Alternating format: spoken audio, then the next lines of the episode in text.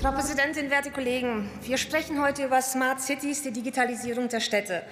Online-Bürgerservices, damit wir unsere Zeit nicht mehr bei den Ämtern verplempern, Messsysteme, die den Verkehr intelligent lenken, kluge Straßenbeleuchtung, Umweltdaten, die zielgerichtete Bewässerung von Grünanlagen mitbehelfen, Füllstandanzeigen von Mülleimern, um Abfallentsorgung effizienter zu machen, von klein bis ganz groß.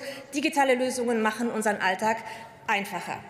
Doch während die Smart Cities in anderen Teilen dieser Welt mit großen Schritten voranschreiten, passiert in Deutschland zu wenig und wenn, dann einfach mit zu geringer Geschwindigkeit. Daher begrüße ich den Antrag der Union, hier jetzt ein bisschen Tempo zu machen. Ich frage mich nur, warum haben Sie das die letzten 16 Jahre lang nicht gemacht, als Sie an der Regierung waren?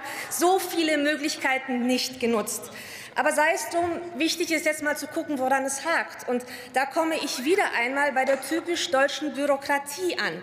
Manche Förderrunden dauern einfach Monate, weil es immer wieder offizielle Nachfragen gibt.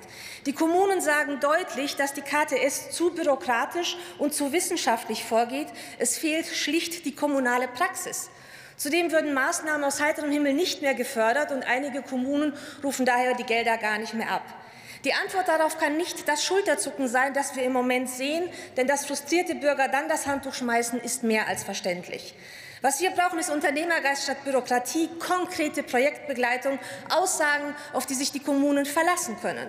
Was wir nicht brauchen, ist mehr Gerede, mehr sogenannte Kompetenzzentren, mehr Bürokratie, liebe CDU. Das hatten wir die letzten Jahre. Das hat nicht funktioniert.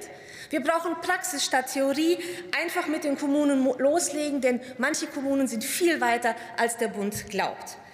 Eine Anmerkung zum Schluss kann ich mir nicht verkneifen. Ich bin voll für die Digitalisierung. Aber wenn wir über Smart Cities sprechen, dann sollte man auch den nötigen Wohnraum für die Menschen schaffen. Im Moment sieht es leider so aus, als ob die selbsternannte Fortschrittskoalition das weder mit den Smart Cities gut hinbekommt, noch mit dem Wohnungsbau in den smarten Städten. Vielen Dank und schönes Wochenende.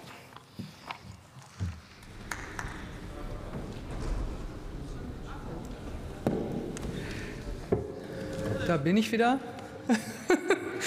Nächste Rednerin für die SPD-Fraktion Dr. Carol